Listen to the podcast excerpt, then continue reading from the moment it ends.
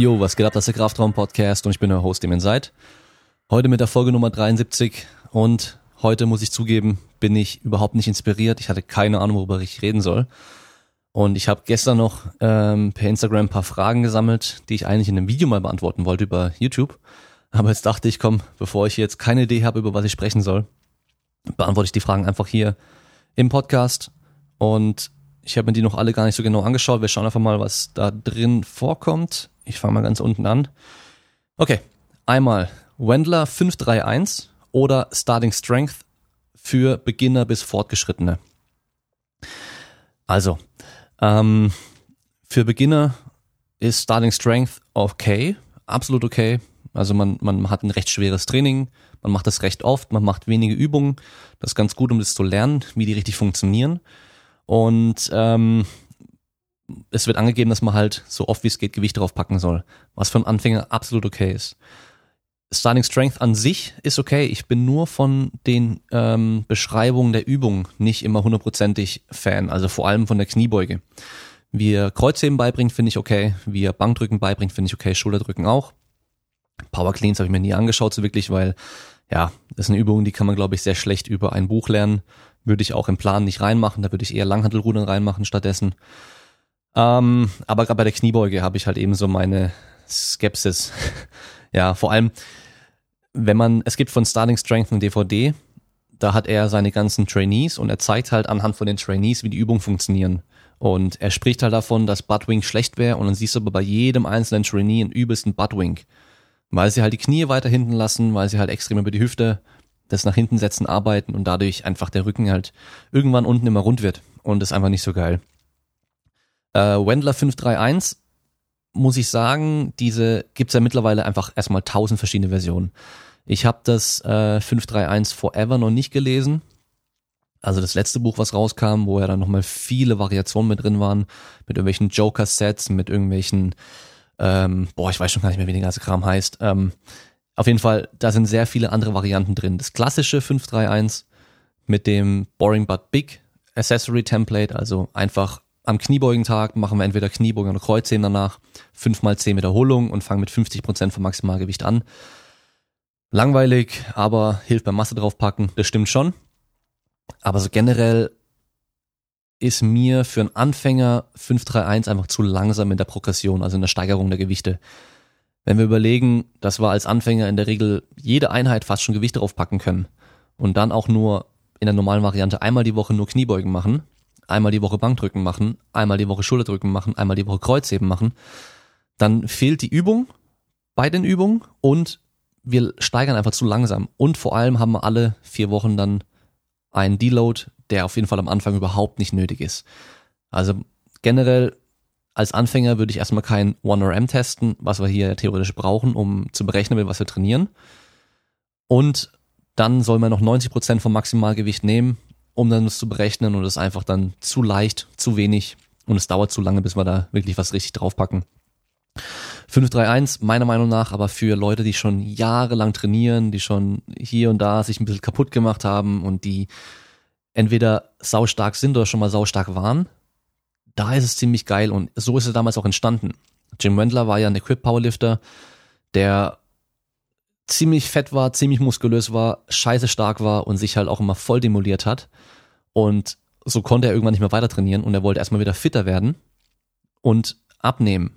Und dafür war das ganz gut, weil er hat einfach trotzdem systematisch weiter trainiert, langfristig trainiert und hat einfach nicht so gestört schnell gesteigert und ist dadurch halt auch fit geblieben, hat sich nicht mehr verletzt und hatte keine Schmerzen mehr und konnte aber trotzdem Leistung bringen.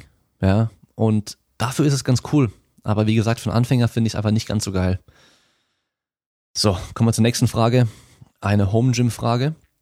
Und zwar die Rogue Ohio Power Bar oder die Rogue Chan Bar oder Chan. Ähm, ich muss sagen, die, die Chan Bar, die kenne ich gar nicht so genau. Ich glaube aber so eine Multistange, also so eine Mischung aus Gewichtheberstange und Powerlifting-Stange mit beiden Markierungen auch.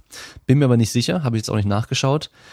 Ähm, kommt drauf an, was du damit machen willst. Weil wenn du eine Stange haben möchtest, mit der du alles machen kannst, also auch ein bisschen Gewicht heben hier und da, dann auf jeden Fall vielleicht die Rogue Ohio Bar nehmen oder eben die Chan Bar, falls das auch so eine ähnliche ist. Wenn du aber Krafttraining machen willst, Powerlifting Training, dann nimm die Ohio Power Bar. Also keine Frage weil die ist einfach extra dafür gemacht und ist auch dafür eine, eine Top-Stange. Ist preis-leistungstechnisch auch sehr gut, auch wenn sie ein bisschen teurer ist wie viele andere Stangen. Aber dafür ist auch eine der besten Stangen auf dem Markt. So, nächste Frage. Wie kann ich beim Bankdrücken die Spannung besser über den Satz halten? Ja, das ist immer so ein Problem, ja, weil ähm, wenn man es richtig macht, ist dann teilweise das für den Rücken fast schon anstrengender als für, für die Brust und die Arme beim Bankdrücken, wenn man acht Wiederholungen macht und die super schwer sind und man halt eine mega starke Brücke halten muss. Ähm, boah, es ist immer schwer zu sagen, weil es kommt immer darauf an, warum du die Spannung nicht gut halten kannst. Liegt es am Atem? Liegt es an der Position, wie du da liegst? Liegt es zum Beispiel an den Beinen, dass du einfach da nicht genug Druck aufbaust und dadurch dich selber in die Bank irgendwie reinstemmst?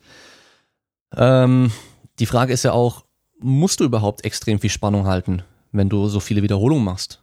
Ja, weil klar, maximale Spannung brauchen wir auf jeden Fall, wenn wir einen Maximalversuch machen, eine Wiederholung oder auch zwei, drei Wiederholungen. Aber wenn wir fünf Wiederholungen machen, sechs, sieben, acht Wiederholungen oder zehn, muss ich da dann super, super krass in der Spannung drin liegen die ganze Zeit? Wahrscheinlich nicht. Ja. Ähm, ich trainiere auch eher in den höheren Wiederholungsbereichen, wenn ich versuche, Muskelmasse aufzubauen. Und da will ich ja auch gar keine so mega krasse Brücke haben, weil ich den Weg dann extra, äh, stark verkürzen kann dadurch und mehr Weg ist meistens auch mehr Muskelaufbau. Also von daher muss man auch wieder ein bisschen schauen, was will man denn überhaupt genau. Ähm, aber generell Tipps, um die Spannung zu halten, ist erstmal gar nicht aus der Spannung rauszukommen. Also gerade wenn es um die Schulterblätter geht, dann darauf achten, dass die bei jeder Wiederholung schön hinten bleiben, auch beim Rausdrücken. Ähm, da kann es auch einfach nur daran liegen, dass man die Stange in der Ablage zu hoch drin liegen hat und dann beim Rausheben schon die Schultern aus der Spannung rausnimmt, wenn man die vorschieben muss. Das heißt, da einfach schauen, dass man auf jeden Fall die Stange eher ein bisschen zu tief als zu hoch drin liegen hat und dann einfach nur über die Ellenbogenstreckung die Stange dann rausdrücken kann. Dann Brust immer hochschieben, immer zur Stange bringen und den Atem kannst du in der Regel auch über zwei, drei Wiederholungen halten, je nachdem wie viele Wiederholungen du auch machen musst. Und halt sonst auch generell einfach die Füße gut in den Boden reindrücken und so eine Position finden, dass du automatisch in der Spannung drin liegst. Also ich muss sagen, was ich ganz gerne mache, wenn ich viele Wiederholungen machen muss, dass ich meine Beine einfach gestreckt nach vorne ablege. Also schon, dass meine Fersen auf dem Boden sind, aber einfach halt die Beine gestreckt, weil dadurch werde ich automatisch ins Hohlkreuz reingezogen und äh, kann das super gut drücken und muss gar nicht so arg hier irgendwie äh, mich verbiegen oder sonst irgendwas, dass ich in der Spannung drin bleibe. Und weiter geht's. Einmal hier Buchempfehlungen, auch welche, die nicht mit Sport zu tun haben. Also ich glaube, Bücher äh, zu Sport haben wir jetzt eigentlich schon einige gehabt. Mal Sachen außerhalb vom Sport oder vielleicht auch teilweise, gut, für mich haben alle Bücher irgendwo auch einen Bezug zum Sport in der Regel, weil der Sport auch mit allem außerhalb vom Sport zu tun hat. Ähm, das Buch Shoe Dog finde ich ganz geil. Ich glaube, das gibt's auch auf Deutsch. Ist ähm, die Story von Nike.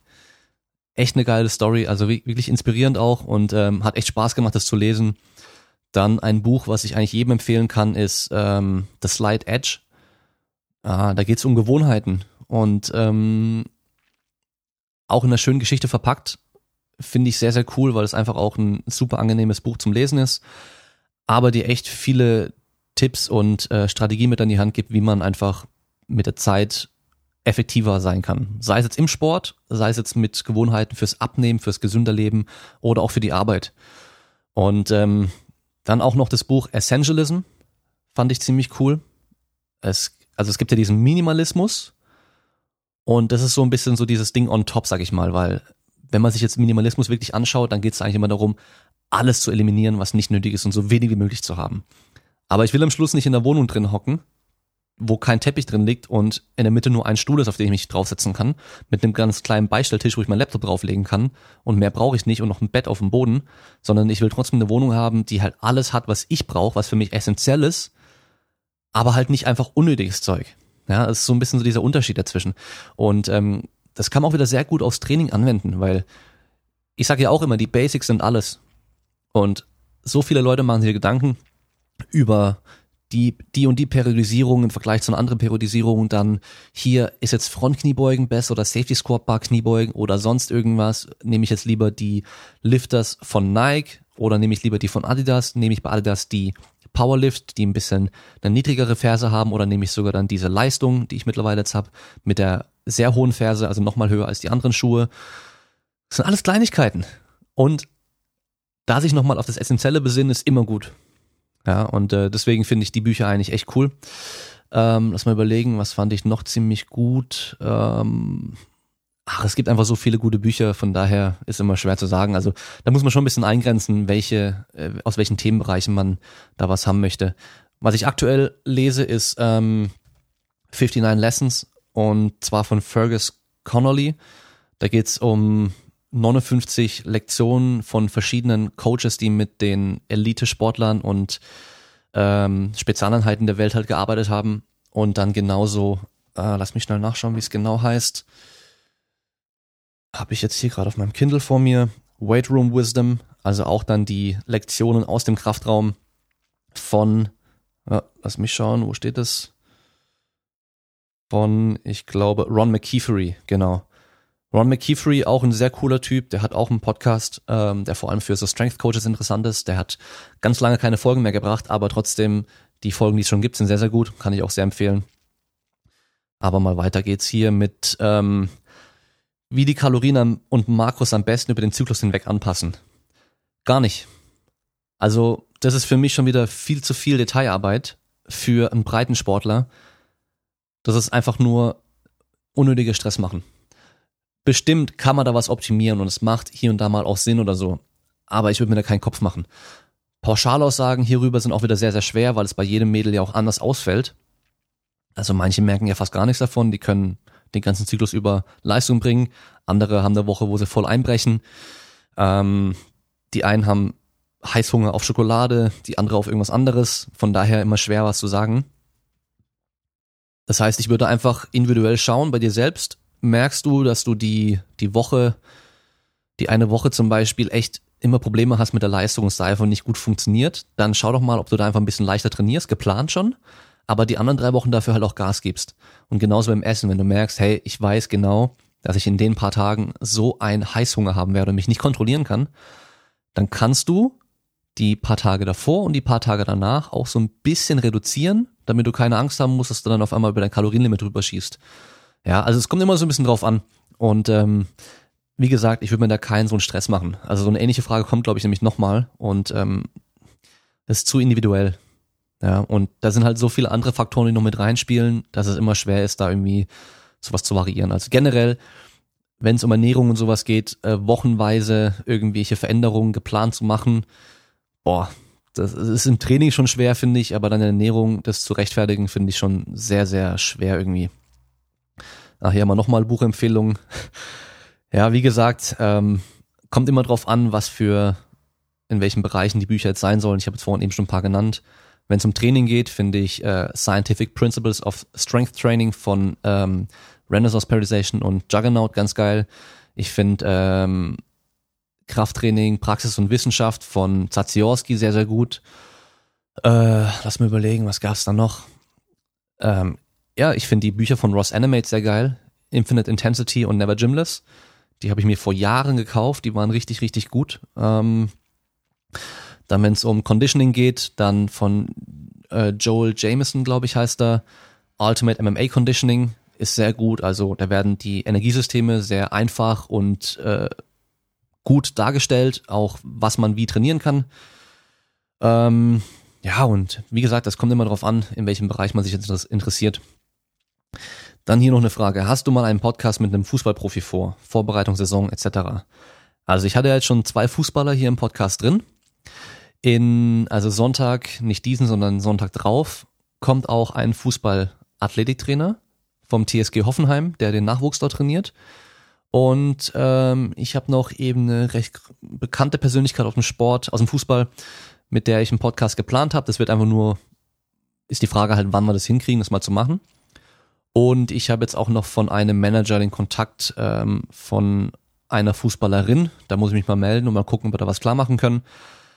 Aber wie gesagt, es gibt ja schon zwei Folgen zu Fußballern, die kann man sich auf jeden Fall schon mal anhören. Und äh, sonst wird es immer wieder mal auch was geben. Aber Fußballprofis generell super schwer zu bekommen und die sind oftmals vertraglich auch schon limitiert, über was sie wo reden können. Also die haben oftmals ähm, das Problem, die dürfen gar nicht offen über alles reden. Und äh, dann ist immer schwer, halt da eine coole Folge draus zu machen. Machen wir mal weiter. Persönliche Erfahrung mit bekannten Programmen, 531, Conjugate etc. Also 531 habe ich früher gemacht, schon vor vielen Jahren. Als es auch neu war, habe ich es gemacht gehabt. Und ähm, ja, es, es war ganz cool, weil ich einfach mal so einen Rahmen hatte, wie ich trainieren sollte. Das war auch eines der ersten Programme, die ich so richtig gemacht habe, wo auch mit drin stand, wie man wann steigern soll. Das war auf jeden Fall sehr, sehr hilfreich, weil alle Programme davor, die ich gemacht habe, da stand nie drin, wann ich jetzt Gewicht drauf packen soll und wie viel und so weiter. Dafür war es ganz cool. Ähm, aber wie gesagt, das war halt recht langsam und ähm, mir hätte es gut getan, öfter zu beugen und öfter zu drücken und halt generell noch ein bisschen mehr zu trainieren. Aber es ist ja sehr, sehr flexibel und dieses Standard 531-Schema kann man ja auch auf andere Sachen anwenden und irgendwie auch kombinieren. Muss man halt ausprobieren. Ähm, Conjugate oder halt so ein Westside-mäßiges Programm habe ich auch mal gemacht und zwar Westside for Skinny Bastards 3 von Joe DeFranco. Das war noch ganz am Anfang meiner Sportlerkarriere. Also was heißt ganz am Anfang, aber da habe ich dann, ich weiß noch, das erste Mal 105 Kilo Kniebeuge dann gemacht mit dem Programm und äh, es war auf jeden Fall cool, weil damals war ich ja noch ähm, am Tricken und habe halt viel Sprungkraft auch gebraucht und dafür war es eben ganz cool, eben auch im Training Sprünge zu machen und eben dieses dynamische Training auch ein bisschen drin zu haben und so. Auf jeden Fall ein Programm, was Bock macht, das kann ich echt empfehlen. Wer einfach mal trainieren möchte und sich ein bisschen athletischer fühlen möchte, fünf, äh, Westside for Skinny Bastards von Joe DeFranco ist auf jeden Fall ein gutes Programm. Es macht einfach Bock und man springt eben rum, man, wenn man Medizinball hat, schleudert man was durch die Gegend und so, das, das macht einfach Spaß und äh, ist halt dann nicht nur irgendwie langsame Kniebeugen machen. Ja. Und sonst habe ich äh, Small of Junior schon mehrmals gemacht fürs Kniebeugen und äh, das bringt dir bei, was es heißt, ähm, hart zu trainieren und wie viel du überhaupt kannst. Das ist ganz cool gewesen damals, vor allem beim ersten Mal, weil ich dann echt gemerkt habe, so hey, es geht echt viel mehr, als man denkt. Und ähm, das Gute daran war halt, es stand drauf, Woche zwei muss ich fünf Kilo draufpacken oder zehn Kilo draufpacken. Und du schaust dir das an und denkst, das kann doch gar nicht gehen. Aber wenn halt da steht, das und das wird so und so gemacht, dann macht man es einfach und dann geht's auch oftmals. Ja, also von daher ähm, war das auch ganz cool. Ich glaube, ich habe in der Folge mit äh, Tyson, Florian Tyson, ähm, haben wir auch darüber gesprochen, weil er das ja auch schon gemacht hat. Und ähm, sonst Programme, lass mal überlegen. Ja, so Bulgarian-Style-Training habe ich auch schon mal gemacht gehabt, aber das habe ich dann auch erwähnt irgendwann mal in dem Podcast. Da habe ich einfach zu schwer trainiert und zu viel gegrindet und dafür funktioniert das nicht. Also ich kann mir gut vorstellen, beim Gewichtheben funktioniert das sehr gut. Ähm, trotzdem mit mehr Assistenzübung natürlich noch, dass man halt einfach das Training auch macht, was man braucht. Aber für Powerlifting muss man da schon sehr, sehr vorsichtig sein, dass man halt keine Wiederholung macht, die langsam werden, wo man grindet, weil, boah, da machst du dich am Arsch, da machst du dich echt kaputt und das hältst du einfach nicht lang durch, wenn du dann jeden Tag so schwer trainieren musst und so schwer beugen musst und so. Und es bleibt dann auch wenig Platz für anderes, also für Assistenzübungen, ja. Und das funktioniert halt, wenn du davor eine lange Zeit mit einem sehr hohen Volumen trainiert hast und sehr viel auf Muskelaufbau trainiert hast, weil du nämlich dann darüber recht schnell neuronal auf ein Top-Niveau kommen kannst. Aber wenn du halt eh schon da ziemlich gepiekt bist, sag ich mal, und dann auch noch jeden Tag weiter so machst, dann kommst du halt ganz schnell, fährst gegen eine Wand und es geht nicht weiter, weil dann fehlt einfach wieder Grundsubstanz, fehlt Muskelmasse und äh, fehlt Grundlage und ja, das funktioniert einfach dann nicht mehr langfristig. So, hier noch eine Frage. Ah, genau. Ähm, ich habe am, also jetzt am Sonntag dann kommt auch ein Podcast raus mit äh, Arne Otte. Der Podcast heißt The Art of Personal Training. Und da ging es dann um evidenzbasiertes Arbeiten und sowas. Und da haben wir eben auch drüber gesprochen, dass es ja dadurch, dass wir so Fragerunden und so ein Zeug machen, merkt man oftmals so, hey, genau die gleiche Frage wurde dem und dem und dem Kollegen auch gestellt. Und die Leute suchen sich dann einfach so die ganzen Antworten zusammen und nehmen wahrscheinlich dann die, die denen am besten gefällt. Oder ähm, vertrauen niemandem so richtig und wollen sich halt absichern, ja. Ist ja auch okay. Aber die Frage war eben auch, habe ich bei ihm auch in der Fragerunde gesehen. Und er hat sich da ein bisschen mehr Mühe gegeben, als ich mir jetzt geben werde. Und zwar, welcher Split geeignet für Oberkörper, Oberkörper wahrscheinlich priorisieren und Unterkörper nur leicht aufbauen? Ähm, Oberkörper mehr trainieren als Unterkörper. So einfach ist es. Was du in, in dem, wo du besser werden möchtest oder was du aufbauen möchtest, das musst du einfach öfter machen und mehr trainieren. Das ist kein Hexenwerk. Dann machst du halt Beine nur einmal die Woche und machst halt Oberkörper dreimal die Woche. Ja, also das ist echt kein Hexenwerk. Einfach dann wirklich das mehr trainieren, was du halt ähm, als Priorität hast. Weiter geht's. Ähm, paar Fragen haben wir noch. Und zwar hier. Nach einer Deload-Phase, mit welchem Gewicht wieder in den nächsten Zyklus einsteigen?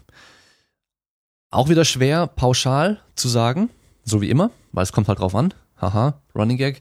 Nee, ähm, es kommt einfach auf deinen Plan ein bisschen drauf an, ob du zum Beispiel mit APE arbeitest oder mit Reps in Reserve. Eins von beidem würde ich dir generell empfehlen, weil du dann grob eine Richtung hast und weißt, wo du hin, hin sollst, ja.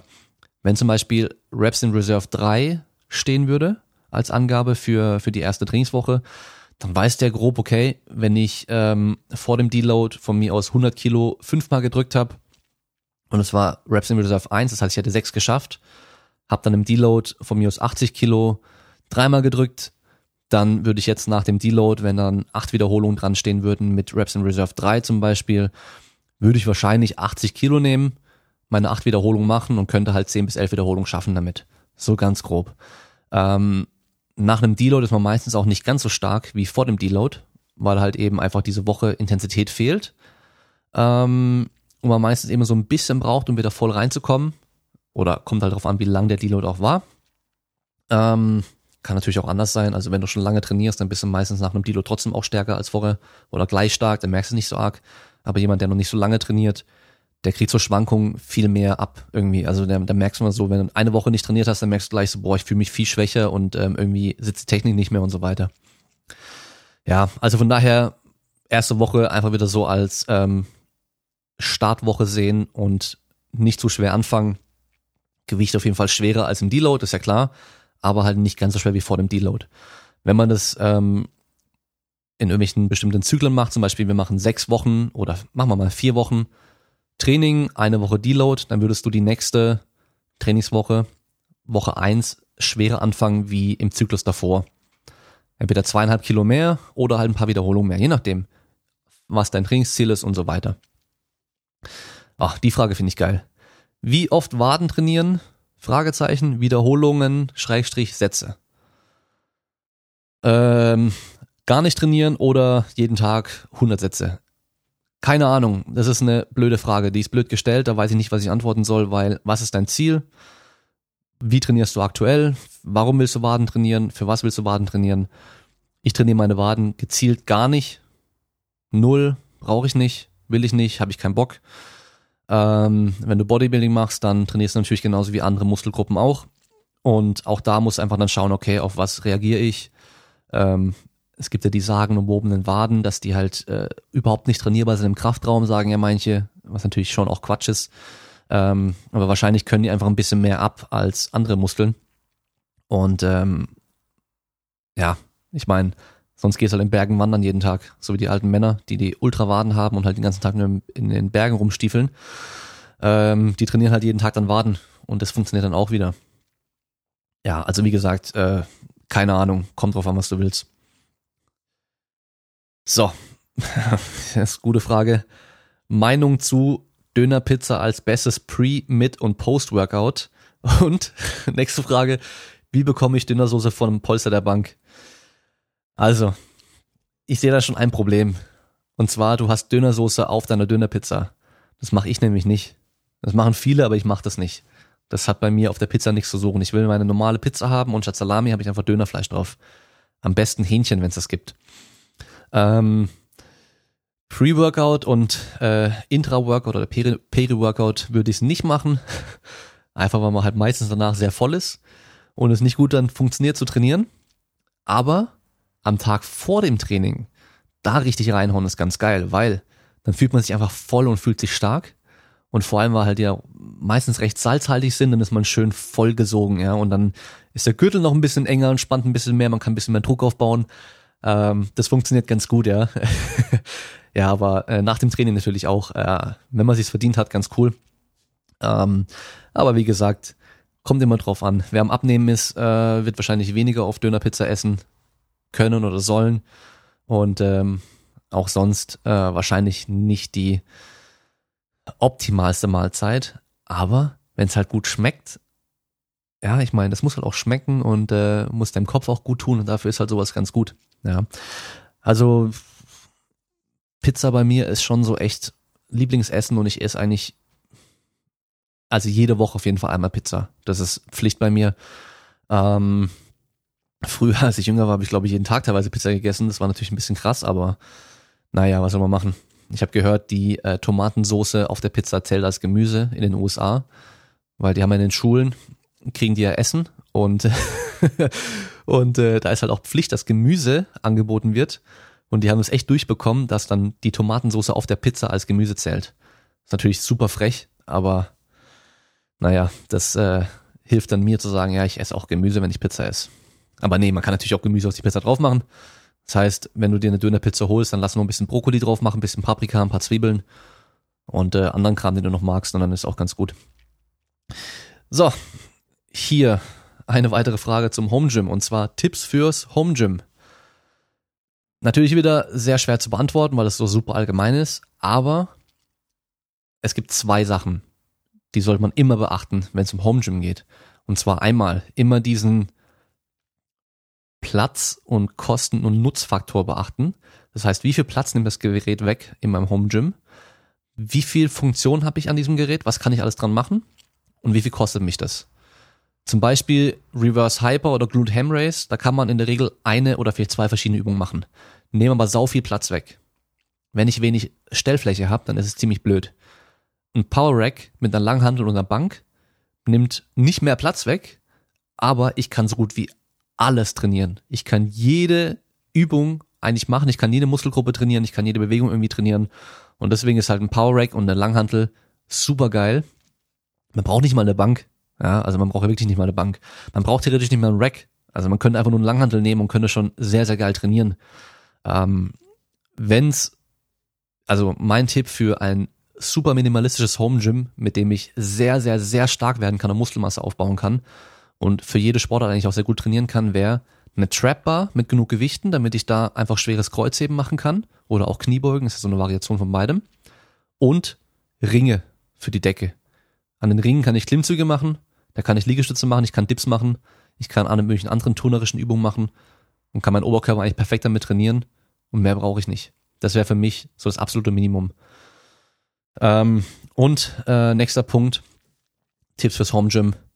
Kauf gleich richtig, sonst kaufst du zweimal. Ja, es heißt nicht billig oder günstig oder sonst irgendwas, muss nicht schlecht sein. Es gibt Geräte oder Sachen, da ist es okay, günstig zu kaufen. Gerade bei Gewichtsscheiben zum Beispiel. Wenn du, wenn du allein im Home trainierst, ist doch gerade egal, ob die Gewichtsscheibe jetzt 20,001 Kilo wiegt oder 20,49. Scheißegal. Äh, Gewicht ist Gewicht, ja. Und ob die jetzt 100% gleich hoch ist wie die nächste Scheibe, ist auch gerade egal. Ob die ein bisschen leicht, ein bisschen lockerer auf der Handel drauf sitzt, ist auch scheißegal. Ja, wenn die einfach günstig ist, dann ist gut, weil dann kannst du gut Gewicht kaufen und fertig. Eine Langhantel zum Beispiel, da würde ich nicht unbedingt sparen. Weil es kann halt schon echt passieren, dass bei so einer billigen Kackhantel einfach mal die Scheibenaufnahme abfällt, während du trainierst. Und dann hast du halt ein Riesenproblem. Ja, und ähm, wenn dann die Rändelung auch noch schlecht ist und halt mit der Zeit kaputt geht oder sowieso nicht gut ist und weich ist oder rutschig ist, dann durch eine schlechte Beschichtung noch, dann kannst du auch nicht so sicher trainieren, dann ist das Risiko, dass sie da runterfällt, schon mal höher. Das heißt von daher bei der Langhantel auf jeden Fall von Anfang an eine gute kaufen, weil die hast du eh dein Leben lang. Ja, sowas, eine gute Langhantel kriegst du nicht kaputt, außer du bist richtig doof und machst irgendwas Bescheuertes und die hält dir auch ewig lang.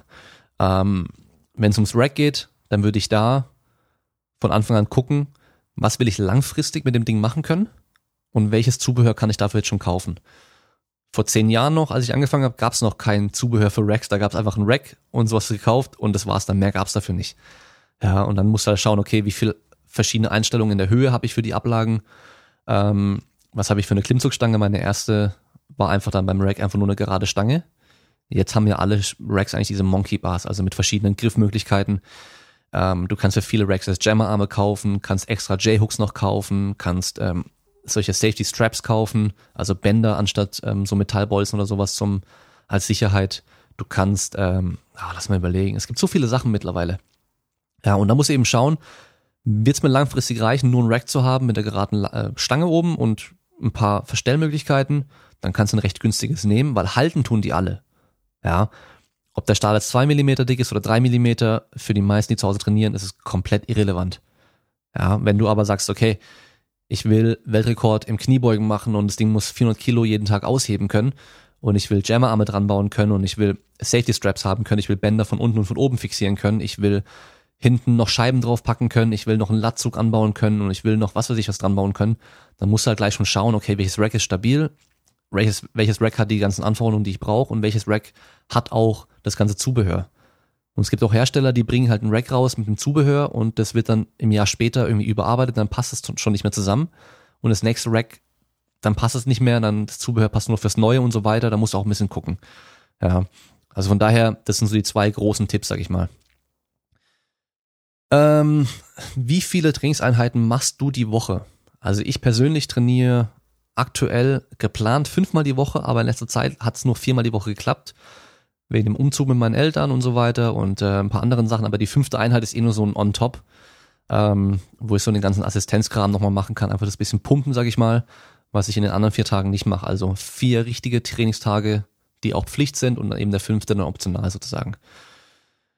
Ähm, steigt die relative Kraft mit der Muskelmasse oder ist es sinnvoll, das Gewicht zu halten? Also wenn du Muskelmasse zulegst, wird deine Relativkraft immer steigen damit. Wenn du aber Gewicht zulegst, wird die Relativkraft nicht unbedingt steigen. Also der Unterschied ist eben Muskelmasse aufbauen und Gewicht aufbauen. Ähm, ja, deswegen musst du halt aufpassen, wenn du zulegst, dass du einfach nicht zu schnell zulegst und fett wirst, weil das bringt dir halt recht wenig, sondern dass du halt eben so zulegst, dass hauptsächlich Muskelmasse ist, so gut wie es geht. Aber du kannst auch in Kauf nehmen, und danach halt einfach recht schnell wieder abnehmen, das Fett, was du, was du angefressen hast, weil das geht ja recht schnell. Und das Einfachste, um schnell deine Relativkraft zu verbessern, ist einfach Fett reduzieren, leichter werden und dabei aber noch hochintensives Krafttraining machen, dass du halt neuronal nochmal super krass wirst, neuromuskulär und dann halt noch dein, dein, dein Maximum Kraft rausholst. Ähm, was hältst du von Seilzügen an Power Racks von allen verschiedenen Herstellern? Also es gibt ja viele Power Racks, wo man hinten dran so einen Latzug anbauen kann, wo man dann von oben oder von unten dann an dem Seil ziehen kann. Bei meinem ersten Rack von Body Solid, was ich bei Simple Products gekauft habe, das hieß damals noch sp-bodysolid.de, die Webseite, also Simple Products minus Body Solid, weil die halt nur Body Solid vertrieben haben, hatte ich das PPRX 200 oder sowas, glaube ich, hieß das Rack. Also war ein super günstiges Rack. Und den Latzuganbau hatte ich auch noch. Und ich muss sagen, ich konnte damit recht gut Rudern im Sitzen machen und auch Latzug machen. Nur halt das Problem ist, bei den meisten Latzügen hat man keinen Polster, wo man die Knie drunter klemmen kann. Das heißt, wenn du schwer trainierst, wirst du immer dich an der Stange hochziehen, anstatt dass die Stange runtergezogen wird. Das ist ein großes Problem. Und wer halt aus dem Fitnessstudio kommt, der wird erstmal merken, dass halt diese Seilzüge bei Weitem nicht so geschmeidig laufen wie im Fitnessstudio. Du kannst da mit irgendwelchen, oh, ich glaube so Silikonspray oder Teflonspray oder sowas, kannst du die auch ein bisschen schmieren, dann geht es auch schon mal besser. Aber generell werden die nicht so gut laufen. Liegt einfach auch daran, dass die ähm, meistens kein Flaschenzugprinzip haben, sondern halt du direkt runterziehst, was halt auch hochgezogen wird. Also es gibt ja dann im Flaschenzugprinzip so lose Rollen. Und äh, je mehr lose Rollen du drin hast, desto mehr Weg ziehst du raus, damit die Gewichte gleich hochgezogen werden. Also doppelter Weg, aber halbe Kraft, so ungefähr. Das heißt, ähm, wenn ich nur eine feste Rolle oben drin habe, dann habe ich 100 Kilo Gewicht, was ich draufpack. Wenn ich das 10 Zentimeter am Seil runterziehe, geht das Gewicht 10 Zentimeter hoch. Und ich muss mit 100 Kilo ziehen. Wenn ich jetzt aber eine lose Rolle drin habe, also nach dem Flaschenzugprinzip, und ich habe 100 Kilo drauf und ich will, dass das Gewicht 10 Zentimeter hochgezogen wird, dann muss ich das Seil 20 Zentimeter rausziehen mit 50 Kilo Kraft.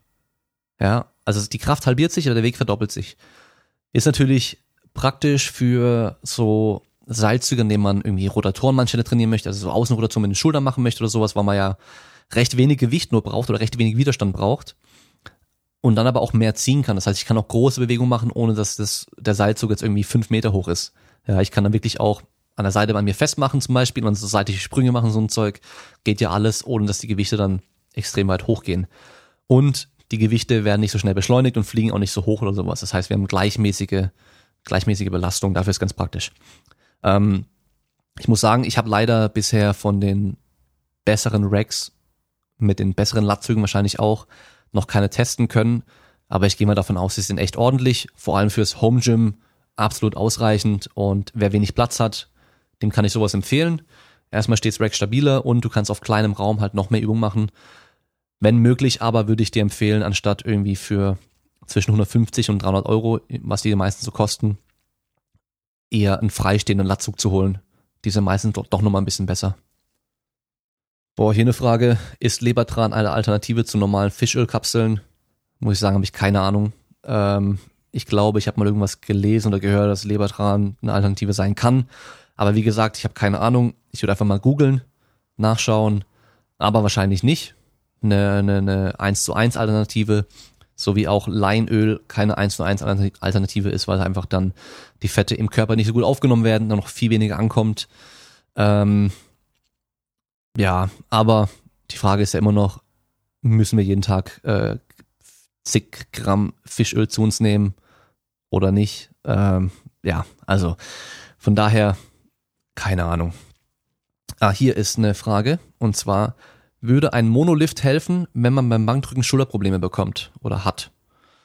Ähm, ich habe die Frage gesehen und bin dann aufs Profil gegangen auf Instagram und habe dann gesehen, die Person trainiert zu Hause mit dem Power Rack und einer Bank zum Reinschieben und hat ein Video drin vom Bankdrücken, was recht aktuell ist und da war einfach die Ablage deutlich zu hoch. Das heißt, die Person musste die Schultern schon nach vorne rausdrücken, um die Stange rauszubekommen. Also mein Tipp wäre jetzt hier erstmal direkt die Ablagen tiefer zu machen, sodass du das Gefühl hast, du musst schon eine halbe Wiederholung drücken, damit die Stange rauskommt aber die Schultern bleiben einfach fest hinten und du drückst nur die Ellenbogen durch danach, dadurch geht die Stange hoch und dann kannst du sie rausziehen. Ja, das wird dir wahrscheinlich schon helfen, dass deine Schultern in einer besseren Position starten können. Weil es immer einfacher, ohne Belastung in eine gute Position reinzugehen, als wenn du schon Gewicht in der Hand hältst. Ja, ähm, dann auch noch so weit nach hinten rutschen auf der Bank, dass du halt mit der Stange wirklich nicht irgendwie, dass du den nicht hinterm Kopf irgendwie 30 Zentimeter äh, nach vorne ziehen musst, um die in die Position zu bekommen, sondern wirklich nur so hochdrücken, fünf Zentimeter nach vorne und von da aus kannst du loslegen. Ja, ähm, das wäre mein Tipp. Dann brauchst du auch keinen Monolift dafür, also so oder Monolift-Anbau äh, fürs Rack. Ähm, das ist eine Spielerei wahrscheinlich, die man nicht braucht, die natürlich bestimmt ganz cool ist. Ich überlege mir auch, ob ich sowas mal testen will, aber man braucht es auf jeden Fall nicht. Und äh, generell gehe ich davon aus, wenn du dir so ein Ding kaufst, deine Schulterprobleme werden nicht einfach weggehen davon. Da werden bestimmt andere Faktoren mit reinspielen. Okay, weiter geht's. Und zwar Schmerz im unteren Rücken beim Kreuzheben. Gleich schlechte Technik, Fragezeichen. Also, wir haben, wenn wir Schmerzen haben, nicht unbedingt strukturell irgendwie eine Verletzung oder sowas oder irgendwie eine Überlastung oder sowas, und andersrum, wir haben auch nicht, wenn wir eine schlechte Technik haben, automatisch Schmerzen oder Probleme. Es ist ein schwieriges Thema und einfach so jetzt zu sagen, okay, du hast Schmerzen im Rücken beim Kreuzheben, dann hast du eine scheiß Technik, können wir nicht sagen. Es kann gut sein, dass mit der Technik was nicht stimmt, dass du halt eben die Spannung nicht gut drin hast, dass du ähm, die Bewegung vielleicht komisch ausführst, eine schlechte Startposition hast und dadurch danach einfach Schmerzen hast oder währenddessen sogar Schmerzen hast. Ähm, das ist nämlich die nächste Frage. Hast du es danach oder hast du es währenddessen schon? Immer sehr schwer zu sagen. Ich würde von einem Experten mal deine Technik checken lassen. Ja, und ähm, da sieht man auch recht schnell, okay, Alter, das ist eine Katastrophe, kein Wunder, dass dir was wehtut.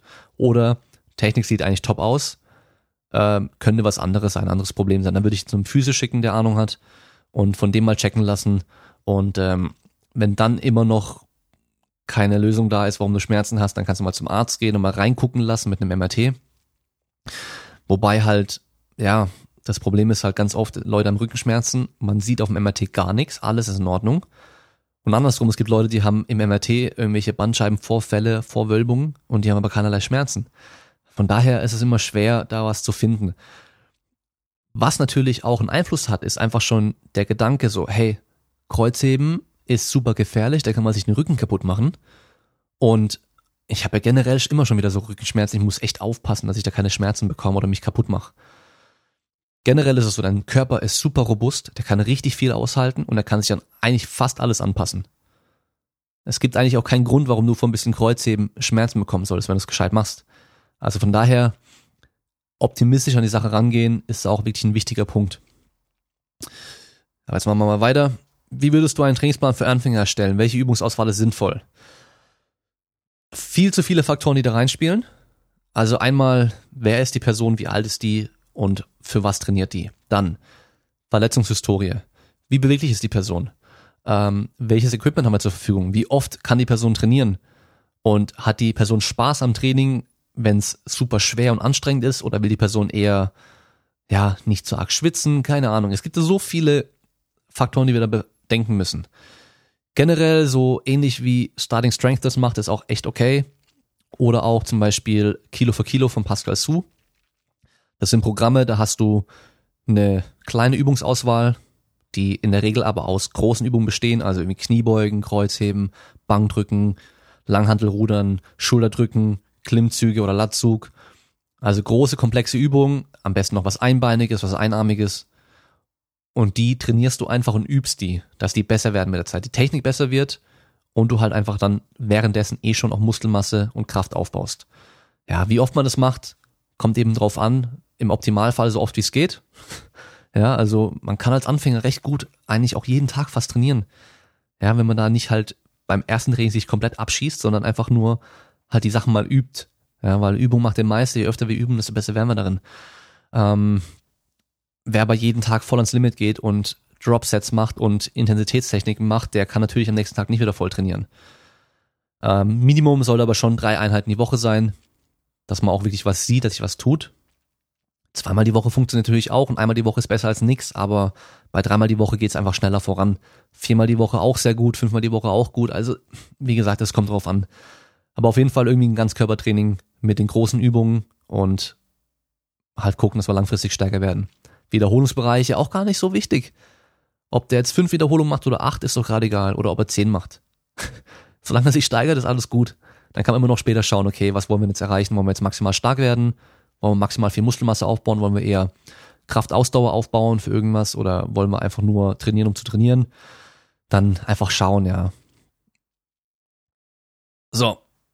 Das Thema hatten wir vorhin schon, und zwar PMS und Trainingsanpassung. Also wie gesagt, ich würde mir da keinen zu großen Kopf machen, wenn du außer, also außer du hast halt das Problem, dass du in der einen Woche halt echt gar nichts bringst im Training, dann plan die Woche generell schon ein bisschen leichter ein, weil dann bist du auch nicht so frustriert, wenn es halt nicht läuft, weil dann weißt du, okay, die Woche wird nicht gut funktionieren. In der Regel bin ich da nicht fit, hab nicht viel Kraft, ähm, trainiere deswegen ein bisschen leichter, mach vielleicht ein bisschen mehr Wiederholung und äh, dafür gebe ich dann die Wochen drauf wieder richtig Gas. Okay, hier, normal trainieren beim Muskelkater reduziert trainieren oder gar nicht? Es kommt drauf an, wie stark ist der Muskelkater. Wenn du so Muskelkater hast, dass du morgens kaum aus dem Bett kommst und richtige Schmerzen hast, dann beweg dich leicht, dass du schön durchblutest, einfach dich bewegst und warm wirst, dann ist der Muskelkater nämlich besser und dich schneller erholen kannst. Ein schweres Training wird wahrscheinlich nicht ganz so sinnvoll sein und ein Training, wo wir Techniken üben, wird auch nicht sehr sinnvoll sein, weil wir einfach dann Techniken nicht mehr so gut lernen können. Generell leichter Muskelkater ist ganz normal, vollkommen okay, kannst du ganz normal weiter trainieren. Okay, und hier noch eine Frage, die ist sehr, sehr schwer zu beantworten. Wie erkenne ich schnell Bullshit, ohne eine wissenschaftliche Recherche zu starten? Ha, wir haben ein Problem in der aktuellen Welt mit Social Media. Und zwar, jeder hat eine Stimme. Also nicht nur Leute, die jetzt Ahnung haben und wissen, wovon sie reden und Gutes tun wollen, sondern eben auch Leute, die teilweise keine Ahnung haben, aber denken, sie haben Ahnung. Oder Leute, die wissen halt einfach, okay, ich kann hier mit der und der Sache jetzt richtig schnell Geld machen, auch wenn das halt eigentlich eine Verarsche ist. Ähm, ja, also von daher gibt's immer sehr viele Informationen und es ist immer sehr schwer zu entscheiden, was ist richtig und was ist falsch. Das Gute ist aber, es gibt ja viele gute Leute und die kann man ja recht schnell erkennen eigentlich auch. Und ähm, die werden auch alle in der Regel ungefähr das Gleiche sagen. Klar, wenn ihr euch jetzt Sachen von ähm, Arne Otte anschaut, Sachen von FPS Training anschaut, Sachen von Pascal Su anschaut oder von Eric Helms oder Paul Schlüter, äh, Fundamentalkraft oder mir oder was weiß ich wem. Es werden immer Kleinigkeiten irgendwie anders sein, Unterschiede sein. Der eine findet das irgendwie einfach persönlich, findet er die Übung halt scheiße oder findet die halt besser. Oder ist da ein bisschen skeptisch oder hier und da. Aber die Grundlagen sind bei allen auf jeden Fall gleich. Ja, da ist auf jeden Fall eine riesen, riesen Überschneidung. Und das ist auch in der Regel so der generelle Konsens. Also da empfehle ich euch nochmal am Sonntag dann die Folge anzuschauen, anzuschauen bei, bei Arne Otte auf YouTube und am Montag kommt die dann auch auf, äh, als Podcast online, soweit ich weiß. Weil da geht es genau darum, da gehe ich da ein bisschen tiefer drauf ein. Also dieser generelle Konsens, also einfach so anerkannt. Schwerkraft existiert. Es gibt niemand mehr, der sagt, okay, die existiert nicht, weil wir die einfach tausendmal beobachtet haben oder unendlich oft beobachtet haben und es keinen Grund dafür gibt anzunehmen, dass es die nicht gibt. In der Fitness- und Sportwissenschaft sind wir einfach da noch weit entfernt, bei vielen Sachen sagen zu können, dass wir 100% sicher sind, dass es so ist. Aber wir können schon sehr, sehr starke Tendenzen beobachten. Und die werden auch in der Regel fast überall auch wiedergegeben.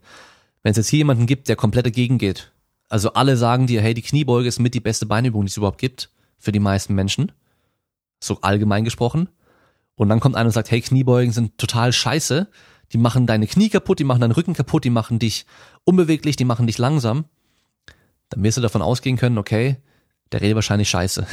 Da musst du jetzt auch nicht Sport studieren dafür oder irgendwelche Studien durchlesen, sondern das ist einfach dann gesunder Menschenverstand. Weil zum Beispiel auch so gut wie alle Sportler, die scheiße schnell rennen können oder hochspringen können, Kniebeugen machen. Und meistens auch recht stark sind in der Kniebeuge. Ja. Es kann natürlich eine Korrelation sein und nicht eine Kausalität. Das heißt, die könnten halt natürlich auch stark im Kniebeugen sein, weil sie eben schnell rennen und hochspringen können. Aber selbst dann ist wahrscheinlich auch irgendwo eine Kausalität vorhanden, auch wenn die vielleicht schwach ist. Ähm, bei Themen zur Ernährung wird es natürlich immer komplexer. Und da kann ich den Leuten nur ins Herz legen, geht nochmal diese fünf Säulen des sportlichen Erfolgs durch, also die letzten fünf Folgen, die donnerstags kamen, und einfach nochmal da die Grundlagen anhören, weil die zählen nämlich, die sind wichtig und alles andere sind Kleinigkeiten. Ob jetzt dann einer sagt, hey, Low Carb oder Keto ist viel besser als Kohlenhydrate essen oder vegan hat die und die Vorteile im Vergleich zu Fleisch essen oder sonst irgendwas. Das sind alles Kleinigkeiten. Und vielleicht gibt's da hier und da auch irgendwelche Vorteile oder Nachteile oder sonst irgendwas, aber die machen in der Regel sehr, sehr wenig aus. Ja. Und isoliert betrachten können wir das alles eh nicht. Von daher ist es sehr, sehr schwer, da irgendwelche Aussagen zu treffen. Ähm, nächster Punkt, wenn jemand dir zum Beispiel sagt, hey, ähm, ich habe hier ein Trainingsprogramm, das ist richtig geil, und der macht da was ganz anderes, wie die meisten anderen Menschen dann irgendwie sagen oder machen. Ähm, oder zum Beispiel jemand sagt, hey, ich habe hier ein neues Supplement, was richtig abgeht, und die verkaufen die Sachen auch, dann kann man davon ausgehen, okay, hm, vorsichtig sein, ja, und mal gucken so, was sagen denn die anderen Leute über dieses Supplement. Ja, ist natürlich immer schwer, wenn man gar kein Hintergrundwissen hat, sich da auf irgendwas zu verlassen, aber man, man kann ja trotzdem den Leuten irgendwie ein bisschen anmerken, ob die jetzt gesunden Menschenverstand haben und auch gewissenhaft arbeiten und dann sich auf diese paar Leute dann auch verlassen. Ähm, und andererseits, alle Informationen sind frei zugänglich mittlerweile. Das heißt, wenn du dir unsicher bist, dann lese ich halt doch mal ein bisschen ein. Diese Grundlagen, einfach nur diese, diese einfachen Grundlagen. Ja, also die einfachste Trainingslehre. Das ist eine Sache, die kannst du in einem, ein, an einem Nachmittag ein bisschen durchlesen und da hast du schon einen guten Überblick, okay, progressive Belastungssteigerung brauchen wir irgendwann mal im Training. Das heißt, ich muss irgendwann mehr machen als vorher. Wenn jemand jetzt Trainingspläne verkaufen will und halt sagt, du musst keine Gewichte steigern, hm, wird, wird, wird irgendwie schon problematisch werden dann. Oder er sagt auch nicht, dass du Wiederholung steigern sollst oder sonst irgendwas steigern sollst. Dann kannst du dir sicher sein, okay, eins der Grundgesetze des Trainings missachtet der einfach mal komplett. Das wird wahrscheinlich Bullshit sein. Und ähm, dann auch noch Warum sollte, wenn es einer kommt und irgendwie eine super neue Methode hat, die voll krass sein soll, warum sollte er der Erste sein, der die entdeckt hat? ja, es gibt Sport schon seit tausenden von Jahren und spezielles Krafttraining gibt's auch schon seit über 100 Jahren. Warum soll der der Erste sein, der das entdeckt hat? Ich meine, es gab schon so viele schlaue Menschen, die auch Sport und Training gemacht haben. Warum soll der Typ der Erste sein? Ja, und vor allem, wenn der halt selber auch überhaupt gar nichts kann, ich sag nicht, wenn er nicht der Beste der Welt ist, sondern wenn er gar nichts kann und gar nichts vorzuweisen hat, auch niemanden vorzuweisen hat, den er trainiert hat, der damit Erfolg hatte, ist auch schon mal so ein Problem, weil mh, hm, der mit dem dicksten Bizeps hat nicht recht, aber du musst halt trotzdem irgendwie so ein bisschen auch ja das selber leben und dahinter stehen können. Und ja, wie der Zahnarzt, der halt selber faule Zähne hat, ja, gehst du auch nicht zum Sportmediziner, der halt selber stark übergewichtig ist oder zum Ernährungsberater, genauso wenig gehst du zum Trainer, der halt einfach fett und schwach ist und keinen Sport macht. Ja, also von daher, das sind auch nochmal so Faktoren, die man beachten sollte. Aber wie gesagt, es ist immer, immer einigermaßen schwer, das zu, ähm, zu entscheiden, ist es jetzt Bullshit oder nicht. Meistens ist es auch nicht komplett Bullshit. Es gibt wenige Sachen, die sind komplett falsch oder kompletter Bullshit, sondern es sind halt nur Sachen, die in der und der Anwendung vielleicht nicht ganz so optimal sind. Oder halt einfach nicht das Beste sind. Ja, also von daher, Training ist nicht so schwer, Ernährung ist nicht so schwer, man muss es nur machen. Und das ist das Schwere. Ja. Ich glaube, das ist auch ein gutes Ende für heute. Ähm, wie gesagt, ich war heute sehr uninspiriert, auch die letzten Tage irgendwie. Ich habe äh, den Kopf voll mit anderen Sachen und hatte deswegen auch keine Ahnung, was ich jetzt heute machen soll. Ist jetzt doch eine recht lange Folge geworden, was ganz cool ist. Ähm, ich habe gestern nicht nur falsch aufgenommen, Pascal. Ich habe gestern den Podcast mit Arne aufgenommen. Das heißt, da habe ich auch schon sehr viel geredet und sehr viele Sachen gesagt und äh, wäre jetzt wahrscheinlich tendenziell auch eher zu diesen Themen rübergegangen, wenn ich mir ein Thema hätte raussuchen sollen. Äh, von daher, ähm, ja, glaube ich, ganz gut mit dem Frage-Antwort-Ding gewesen. Und ähm, ihr könnt mir gerne wieder Vorschläge schicken, was ihr in den nächsten Wochen hören wollt. Ich habe schon überlegt, ob ich irgendwie nochmal eine Serie starten soll. Vielleicht Training für Anfänger. Aber dann ist auch die Frage, hey, welche Anfänger hört schon überhaupt einen Podcast an? Weil die meisten, die hier zuhören, sind keine Anfänger mehr. Ähm, ja, deswegen müssen wir mal Bescheid geben. Aber ich glaube, eine Serie ist aktuell nicht realistisch, weil ich halt echt zu viel um die Ohren habe und mich dann schlecht darauf vorbereiten kann. Deswegen eher freie Schnauze. Also kann gut sein, wir machen nächste Woche nochmal ein Frage-Antwort-Podcast. Vielleicht dann aber auch mit Video, dass man ja auch auf YouTube anschauen kann. Ähm, genau. Gibt einfach mal Bescheid. Und heute vergesse ich es nicht, wie immer, teilt den Shit. Ich höre mich an wie so ein YouTuber. Smash that Like-Button, fünf Sterne bei iTunes geben, eine Bewertung schreiben. Ihr wart schon super fleißig, richtig geil. Also, das war richtig gut. Jetzt sind so viele Bewertungen schon da. Können nur noch mehr werden. Das ist richtig gut. Nur so kann das Ding wachsen, so kann es noch größer werden, noch besser werden. Und ähm, heute gehe ich noch was machen. Das könnte was richtig Großes werden, was richtig Geiles werden. Ich hoffe, das klappt. Ähm, ich halte euch natürlich auf dem Laufenden, sobald ich da was dazu sagen kann. Und ähm, dann hören wir uns beim nächsten Mal. Sonntag mit ähm, Chris Moore. Sehr geile Folge, absolut empfehlenswert. Die Stories sind der Hammer, kann ich nur empfehlen. Also Sonntag, 9 Uhr kommt erstmal nett und falsch bei Pascal Su auf dem YouTube-Kanal. 9 Uhr kommt der Podcast, könnt ihr direkt danach hören. Und 10 Uhr kommt auf YouTube der Podcast mit Arne auf YouTube und ich glaube Montag um fünf hat er gesagt.